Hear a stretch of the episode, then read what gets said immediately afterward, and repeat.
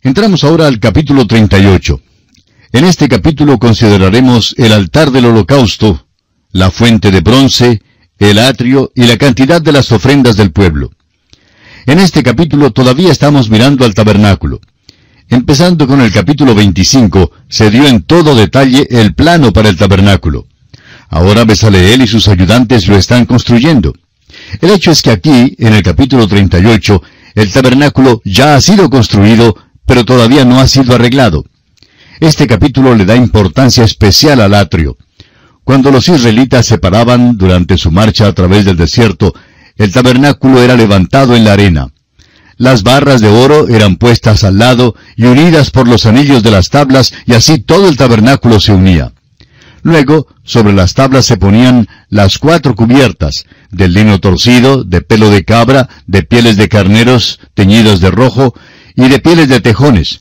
Estas cubiertas eran para su protección. La hermosura del tabernáculo tenía que ser vista desde adentro. Todo lo que había en su interior hablaba de la alabanza, de la adoración a Dios y de la bendición al individuo. El atrio era de cien codos por cincuenta y contenía el altar de bronce y la fuente. Aquí es donde la cuestión del pecado era arreglada. El pecador llegaba a la entrada y se paraba allí como pecador. El sacerdote lo guiaba al atrio. El sacerdote ponía su mano derecha sobre la cabeza de la víctima, sea cordero, cabra o buey. Luego se mataba el animal y el sacerdote lo ofrecía sobre el altar. Hasta allí era donde llegaba el individuo. De allí en adelante, el individuo se acercaba en la persona de su sacerdote. El sacerdote tenía que pararse ante la fuente y lavarse para poder entrar en el lugar santo. Ahora había tres muebles en el lugar santo, el candelabro de oro, la mesa para el pan de la proposición y el altar del incienso.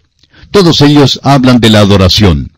Luego estaba el velo que separaba el lugar santo del lugar santísimo, y el sacerdote no se atrevía a ir más allá de este velo. El arca del testimonio y el propiciatorio estaban en el lugar santísimo, y sólo el sumo sacerdote entraba en este cuarto por toda la nación y lo hacía una sola vez al año. Leamos ahora el primer versículo de este capítulo 38 de Éxodo. Igualmente hizo de madera de acacia el altar del holocausto, su longitud de cinco codos y su anchura de otros cinco codos, cuadrado y de tres codos de altura. La altura del altar de bronce era igual a la altura del arca en el lugar santísimo. Era aquí donde la víctima era ofrecida y donde era juzgado el pecado. Era aquí donde el individuo o la nación llegaba para arreglar el problema del pecado. Cuando este altar fue construido, no se podía construir ningún otro altar.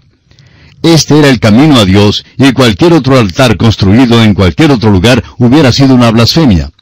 Era un lugar prominente porque aquí la cuestión del pecado era arreglada. No podía haber tal cosa como la adoración ni la bendición, sino hasta cuando uno hubiera llegado al altar de bronce. Los cuernos en el altar hablan de la fuerza y la capacidad de Jesucristo para salvar. Hay muchas instrucciones y detalles en cuanto al acercamiento y cuidado de este altar debía haber ciertos calderos, varas y anillos, etc.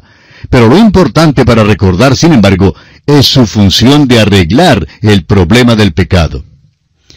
Y aquí, amigo oyente, nos detenemos por esta ocasión. Continuaremos en nuestro próximo programa y confiamos Dios mediante que usted nos vuelva a sintonizar.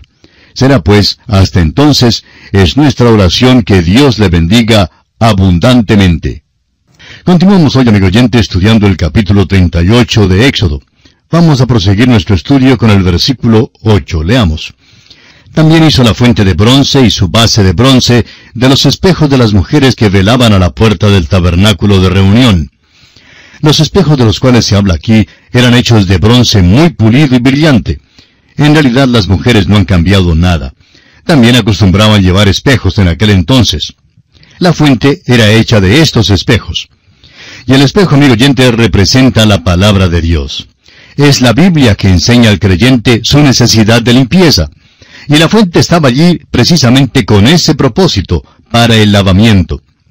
Tenemos hoy lo mismo hoy en día en nuestros cuartos de baño. Hay un espejo y bajo el espejo está el lavamanos. El espejo no hace desaparecer el polvo y la ley no nos puede salvar del pecado. Se puede frotar el espejo todo lo que se quiera y todavía está el polvo allí. Pero hay un precioso manantial de sangre de Manuel que purifica a cada cual que se sumerge en él. Leamos ahora los versículos 9 al 11 de este capítulo 38 de Éxodo. Hizo asimismo el atrio. Del lado sur, al mediodía, las cortinas del atrio eran de cien codos de lino torcido. Sus columnas eran veinte, con sus veinte basas de bronce, los capiteles de las columnas y sus molduras de plata. Y del lado norte cortinas de cien codos, sus columnas veinte, con sus veinte basas de bronce los capiteles de las columnas y sus molduras de plata. El lino torcido habla de la humanidad de Cristo y realmente separó al hombre de Dios. Un supuesto dirigente cristiano escribió en cierta ocasión un artículo en el cual decía que todo lo que era necesario para lograr la paz en el mundo era seguir las enseñanzas de Jesús, aún negando la deidad de Cristo. Bueno, eso no es verdad. No puede haber ninguna paz para el hombre aparte de la sangre derramada por Cristo Jesús. Aquel cerco de lino torcido impedía la entrada hacia Dios. Amigo oyente, no es la vida de Cristo la que nos salva, es la muerte de Cristo la que nos salva. Cuando hay predicadores que afirman falsamente ser ortodoxos y que dan un mensaje como ese, no es extraño que haya tanta confusión en el mundo hoy en día. La palabra de Dios es como un libro en cuadros. Si usted simplemente mira los cuadros y lee su palabra, puede entender que ni la vida ni las enseñanzas de Jesucristo le pueden salvar. En primer lugar, usted ni se aproxima al nivel de la vida ni de las enseñanzas de Jesucristo. Es una tontería parlotear ese tipo de enseñanza. Esto ha sido predicado excesivamente por el modernismo ya por muchos años y ha causado que nos encontremos en tantos apuros hoy en día. Ya es hora que alguien hable claro en cuanto a esto. Las enseñanzas de Cristo no pueden salvar a nadie, amigo oyente. La muerte de Cristo en la cruz del Calvario y su resurrección es lo que puede salvar al pecador. Las basas del tabernáculo propiamente dicho eran de plata, pero las basas del cerco eran de bronce. El bronce, como ya hemos visto, es un metal que representa el juicio. Una descripción de Cristo en Apocalipsis 2, 18 dice que tenía sus pies semejantes al bronce bruñido. Esto nos dice que la cuestión del pecado debe ser juzgada. El hombre debe reconocer que es pecador y acudir a Dios mediante Cristo. Sin embargo, los capiteles de las columnas y las molduras eran de plata, y la plata es el metal que significa la redención. El cerco del atrio impedía la entrada al hombre, pero Dios hizo un camino para que pudiera entrar encontró una manera de juzgar el pecado y proveyó una redención para el hombre para que pudiera ser vestido de la justicia de Cristo. ¡Qué cuadro! Usted puede mirar el tabernáculo y recibir el Evangelio. Dios nos lo ha dado en forma de cuadro. Ahora había una entrada al atrio. El hombre no escalaba el cerco. Tenía que pasar por la entrada. El versículo 18 dice, La cortina de la entrada del atrio era de obra de recamador, de azul, púrpura, carmesí y lino torcido. Era de veinte codos de longitud y su anchura, o sea, su altura, era de cinco codos, lo mismo que las cortinas del atrio. Todo el material y el color habla de la persona de Cristo. Ya hemos estudiado esto, pero no sería malo repetirlo. El azul habla del hecho de que Él vino del cielo como deidad. El carmesí habla de su humanidad y la sangre que derramó por todos los hombres. El azul y el carmesí combinados hacen una púrpura que habla de su majestad. Él nació rey de los judíos. Ahora la entrada era tan alta como el cerco. Este cerco era de dos metros y medio de altura y sería difícil aún para un jugador de baloncesto mirar por encima. No se podía pasar al atrio sino solamente por medio de esta entrada. Era una entrada ancha, lo suficientemente ancha como para dar entrada a cualquier pecador, pero era el único camino por el cual uno podía entrar. Cristo ha dicho que Él es el camino, la verdad y la vida, y que nadie viene al Padre sino únicamente por medio de Él. Bueno, la entrada al atrio era el camino. Cristo también dijo que si se va a adorar a Dios, hay que adorarle en espíritu y en verdad. Ahora no es que queramos ser duros, pero la verdad es que usted, amigo oyente, no adora a Dios en una iglesia modernista. Debe adorarle en verdad. No le es posible negar la deidad de Cristo ni el hecho de que Él murió por usted y a la vez adorarle. Lo que hace en verdad es insultar a Dios. Sería mucho mejor que muchos de los llamados cristianos no asistieran a ninguna iglesia. Su propia condición no es buena. Tampoco lo es la de la iglesia a la cual asisten, e insultan al Señor Jesucristo. Ahora permítanos dirigir su atención a la pregunta en cuanto al israelita individual. La nación de Israel es llamada hijo. Dios nunca llamó al individuo hijo. La pregunta se hacía y todavía se hace hoy, ¿quién es judío? ¿Es judío uno que ha nacido judío? ¿O le hace judío su religión? En el Antiguo Testamento le era necesario ser nacido así para poder ser judío. Ahora Dios ha dado una provisión para que todos puedan ser redimidos, sean judíos o no, lo que significa que cada individuo debe renacer. Veamos ahora el costo del tabernáculo. Leamos los versículos 25 y 26 de Éxodo 38. Y la plata de los empadronados de la congregación fue cien talentos y mil setecientos setenta y cinco ciclos, según el ciclo del santuario. Medio ciclo por cabeza, según el ciclo del santuario. A todos los que pasaron por el censo de edad de veinte años arriba, que fueron seiscientos tres mil quinientos cincuenta. Estas son las medidas y no le podemos decir qué significan, pero no es importante que lo sepamos. Lo importante es el mensaje espiritual. Los judíos trajeron plata porque era el metal de la redención. Cada israelita tenía que ser redimido para ser aceptado.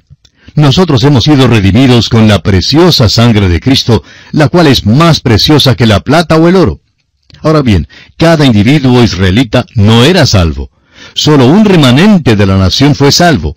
De la misma manera, no todos los miembros de las iglesias hoy en día son salvos. Solamente unos pocos se salvan. Un hombre rico, miembro de una iglesia, confesó que por muchísimo tiempo él y su esposa habían estado jugando a la iglesia. Dijo él, nos sentamos con los otros hipócritas. Ninguno de nosotros éramos renacidos, simplemente fingíamos ser cristianos. Antes de la puesta del sol nos emborrachábamos. Y amigo oyente, muchos viven así como este hombre vivía. Pero Dios nos dice que tenemos que ser redimidos para ser aceptables delante de Él. Leamos ahora el versículo 27 de Éxodo, capítulo 38. Hubo además cien talentos de plata para fundir las basas del santuario y las basas del velo. En cien basas, cien talentos a talento por basa. Las basas fueron hechas del dinero de redención. Aquí es donde el tabernáculo propiamente dicho fue puesto. Se apoyaba sobre plata, se apoyaba sobre la redención y cada individuo tendrá que aceptar personalmente la redención que hay en Cristo Jesús. Usted, amigo oyente, tiene que pagar el precio de la redención. Ahora, ¿cuál es el precio? Para usted, la única condición es que debe tener sed. ¿Quisiera usted beber el agua de la vida? Es gratis. La salvación es gratis, pero no es barata. Le costó a Dios todo. Dio al mundo su Hijo único para morir en la cruz y pagar así el precio de nuestra redención somos redimidos por la sangre de Cristo. En el desierto, la redención fue impuesta a la nación de Israel, pero al entrar ellos en la tierra, si querían ser contados con los redimidos, tenían que pagar el precio de la redención.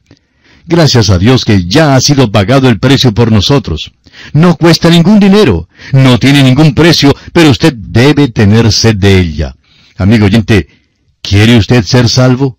¿Reconoce usted que le falta algo y que es pecador? Entonces venga, el precio ya ha sido pagado. Cristo ya ha derramado su preciosa sangre por usted. Le permite venir a Dios y ser aceptado por Él mediante Cristo. Y así concluimos nuestro estudio del capítulo 38 del libro de Éxodo.